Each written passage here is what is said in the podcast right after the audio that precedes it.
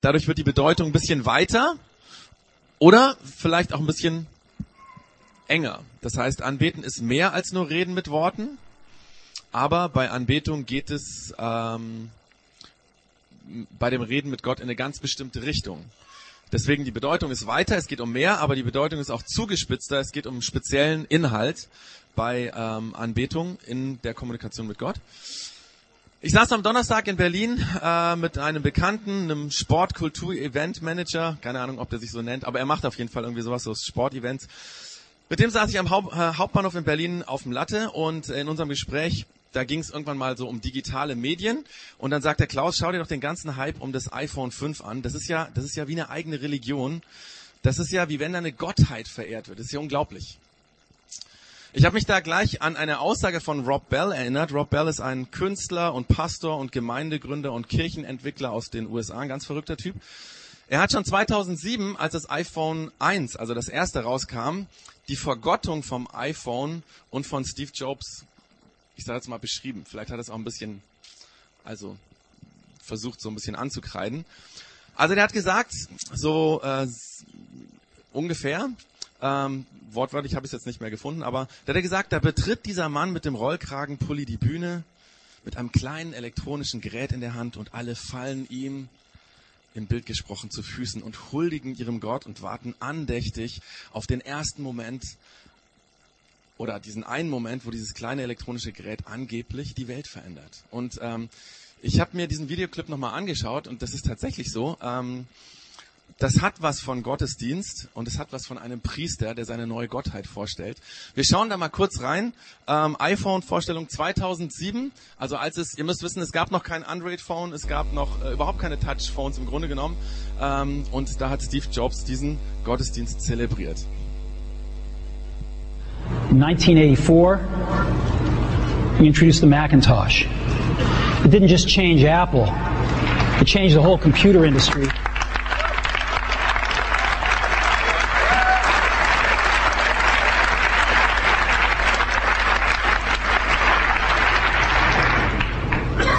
In 2001, we introduced the first iPod.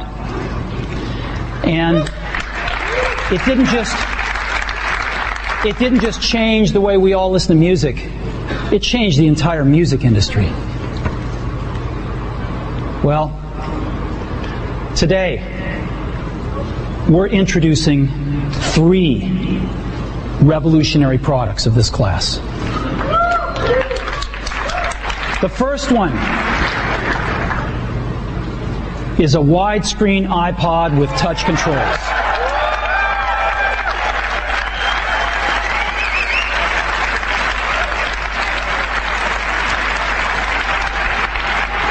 The second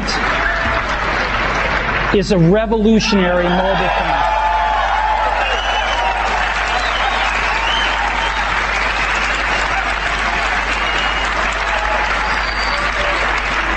And the third is a breakthrough internet communications device. So, three things. A widescreen iPod with touch controls, a revolutionary mobile phone, and a breakthrough internet communications device. An iPod, a phone, and an internet communicator. An iPod, a phone. Are you getting it? These are not three separate devices. This is one device. And we are calling it iPhone. Today, today Apple is going to reinvent the phone. Geht natürlich noch weiter. Unglaublich, habe ich gedacht. Übrigens, die Leute, die da waren, die haben bestimmt 1200 Euro und mehr dafür gezahlt, dass sie an diesem Gottesdienst teilnehmen konnten. So viel zu dem Thema, ähm, dass es auch wirklich ein Gottesdienst ist, äh, beziehungsweise eine Anbetung ist. Also Stille, dann wieder Staunen, frenetischer Jubel wechseln sich ab und da geht es darum, was zu verehren, was verehrend anzuerkennen, sich selbst in den Hintergrund treten zu lassen und zu sagen, wow, ist unglaublich, ja. Ähm, nachher nimmt er dann noch das iPhone in die Hand und dann, ja, also, ähm, ihr könnt euch das gerne auf YouTube anschauen. Wir Menschen sind so, ja. Ähm, auch wenn die meisten Leute heute sagen würden, dass sie keinen Gott anbeten, wir tun es trotzdem, sei es auf dem Apple Keynote, wie wir es gesehen hat, sei es im Stadion beim FCA, wobei zurzeit es ja nicht so viele Momente äh, gibt, wo man irgendwie ähm, dem FCA huldigen kann. Das sollte man dann vielleicht in München machen oder so. Ähm, oder letzte Woche beim Coldplay-Konzert in München, wo jeder Zuschauer aktiv mit seinem musikgesteuerten Leuchtbändchen, habt ihr es gehört, ja, dieses Konzert mitgestalten konnte. Ähm, das sind im Grunde genommen so Momente, wo das passiert. Auch wenn wir sagen, wir beten eigentlich nicht Gott an, aber wir beten trotzdem Dinge an, Dummerweise ist es so, dass uns Menschen es oft passiert, dass wir das Falsche anbeten. Und dazu ist mir auch eine ganz äh, nette Anekdote eingefallen, die ich letztens von einem Bekannten oder vor ein paar Jahren von einem Bekannten ähm, gehört habe oder gelesen habe. Und ich habe ihn darum gebeten, ob er mir das nochmal zur Verfügung stellt. Ähm, der schreibt Folgendes. Manche Ereignisse vergisst man nie, weil sie mehr als tausend Worte über das Leben erzählen. Samstag nachmittags an der Tankstelle. Beim Tanken meines Autos habe ich die Ausfahrt der Waschanlage im Blick. Ein älteres Ehepaar steuert den noch nicht ganz trockenen, aber schon strahlenden Golf aus der Anlage und parkt ihren kleinen vierrädrigen Lebenstraum behutsam auf dem Platz, wo die Staubsauger und die Luftpumpen stehen. Sie trägt einen roten Pulli mit braunem Rock, er ein kariertes Hemd und darüber eine gemusterte Strickweste. Das Klischee des am Samstagnachmittag autowaschenden Rentners ist perfekt inszeniert. Nur, dass alles wirklich Leben live ist, das fesselt mich und fesselt mein ganzes Interesse. Er holt aus dem Kofferraum eine Plastikflasche, sie fingert mit dem, äh, aus dem Hängetäschchen weiße Wattepads, genau die, die meine Frau immer bei der Kosmetik verwendet. Und dann nimmt das Ritual der Anbetung seinen Lauf. Er gießt das kostbare Pflegeöl vorsichtig auf die Kosmetikwatte, beugt tatsächlich die Knie vor seinem fahrbaren Blechgehäuse und lässt sich auf einer Fußmatte direkt vor den Felgen niedern, um die Insignien seines bescheidenen Wohlstands liebevoll zu pflegen. Der ältere Herr hat sichtlich Mühe, die Knie noch krumm zu kriegen, aber er ist mit Andacht und Hingabe bei der Sache. Überall, wo die Maschinenbürsten nicht hingekommen sind, wo der Antrieb der Bremsbeläge wie Zahnstein auf dem Gebiss klebt, da fingert er sich mit Inbrunst Millimeter für Millimeter durch die Felgenöffnungen. Frau Gemahlin steht aufmerksam daneben und reicht immer wieder artig das Pflegemittel und hält frische Wattepads äh, bereit. Als ich vom Bezahlen zurückkomme, hat er die erste Felge nahezu sauber. Liebevoll trocknet er mit einem feinen Wolltuch das Objekt seiner Anbetung ab. Ich kann nicht anders, als dem gebeugten Herr mit einem schelmischen Augenzwinkern zu fragen, ob er denn seine Gattin auch so liebevoll pflegen würde. Diese verdreht die Augen und zwinkert mir mit einem vielsagenden Blick zu, als hätte ich den Nagel auf den Kopf getroffen. Er sichtlich verlegen und irritiert stammelt irgendetwas von Wiederverkaufswert und von dem schlechten und von dem schlechten Zustand der Waschanlage. Ich habe dann mit irgendeiner Nettigkeit die peinliche Spannung aufgelöst und er konnte am Ende auch wieder lächeln. Ob er die Lektion verstanden hat? So ein bisschen zum Schmunzeln äh, hat er tatsächlich erlebt. Aber ähm, es stimmt, ja, wir beten oft das Falsche an.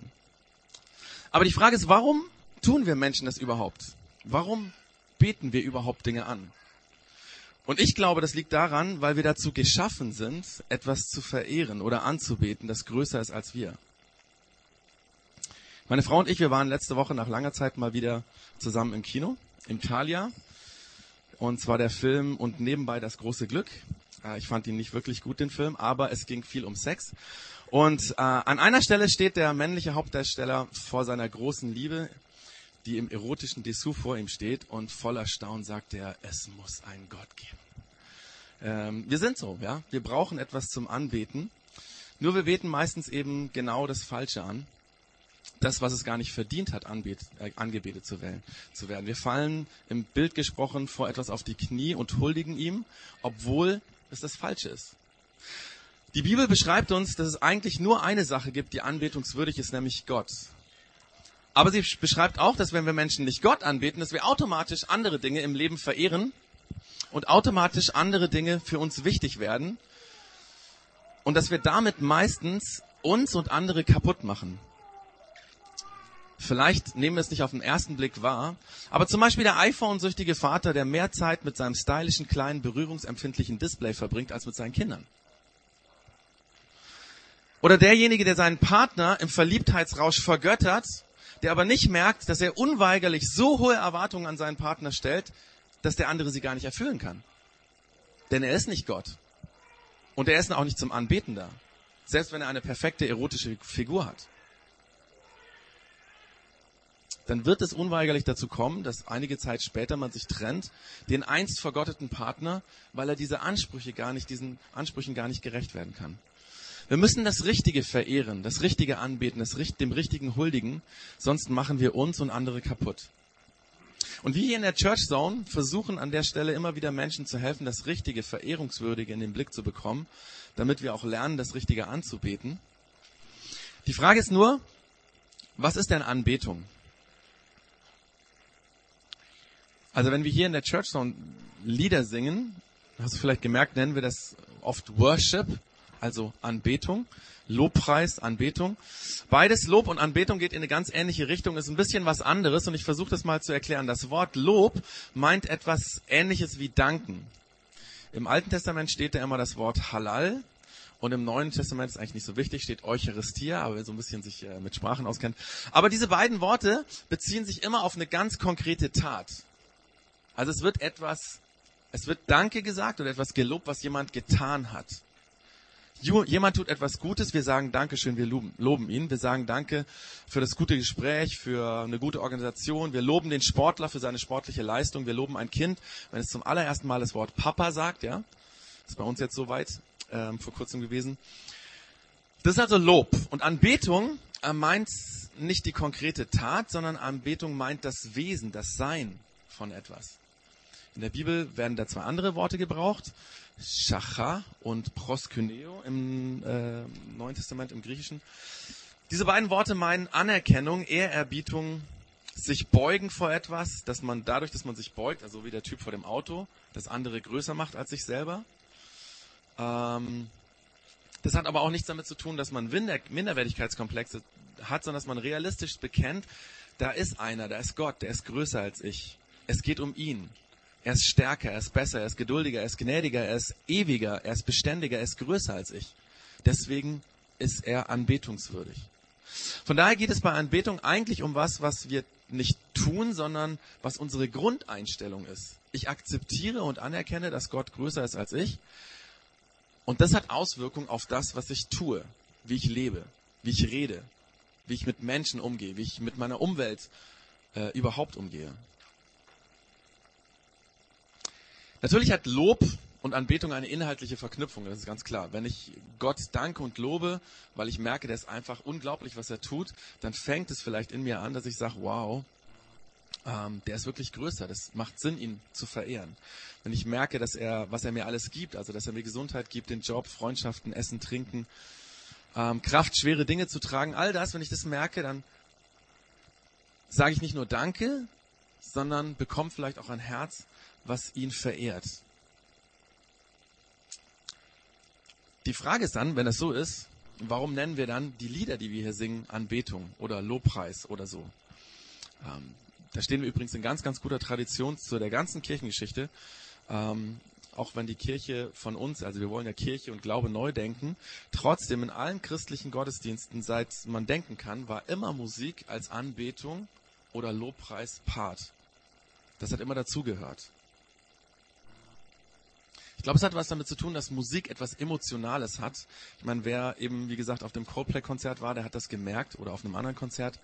Äh, oder Danken und Loben hat auch was Emotionales, ja. Also lasst den FCA erstmal das erste Mal in der Saison gewinnen oder dass er nicht absteigt, ja. Dann ist da Lob und Dank und äh, Feiern im Stadion.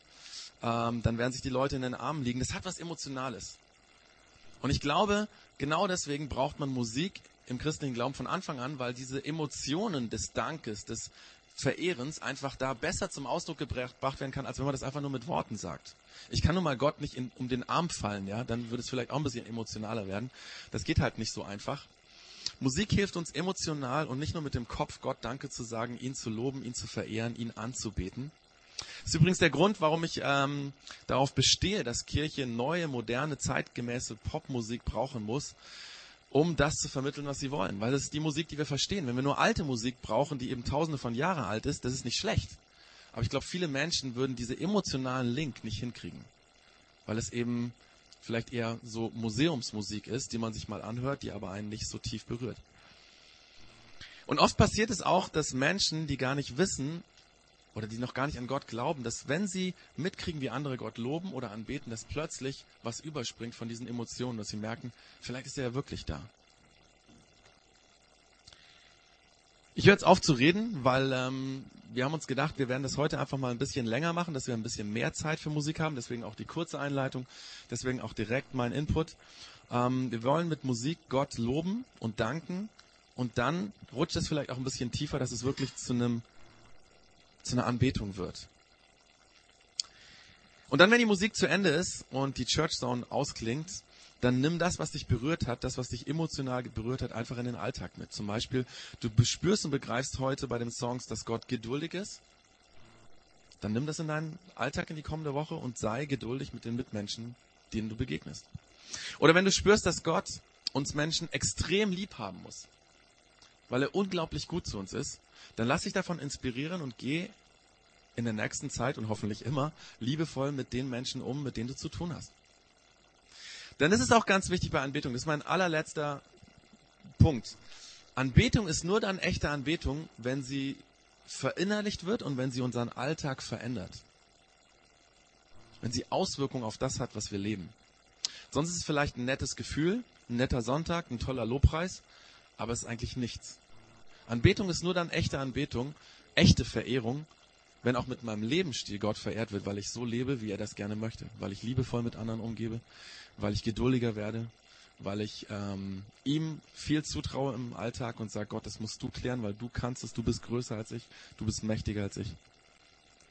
Und ich hoffe, dass das bei den Liedern, die wir jetzt gleich singen, einfach rüberkommt.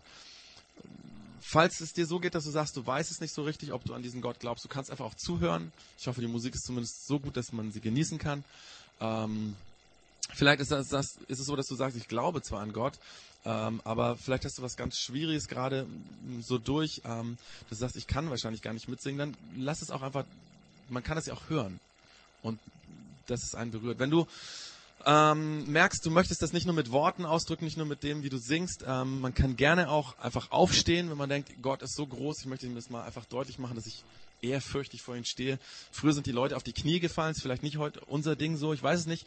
Also wir machen es ja eher so, wenn, was weiß ich, ähm, Angela Merkel oder so hier reinkommen würde, würden die Leute wahrscheinlich mal oh, na gut, es kommt vielleicht drauf an, was für eine politische Richtung man ist.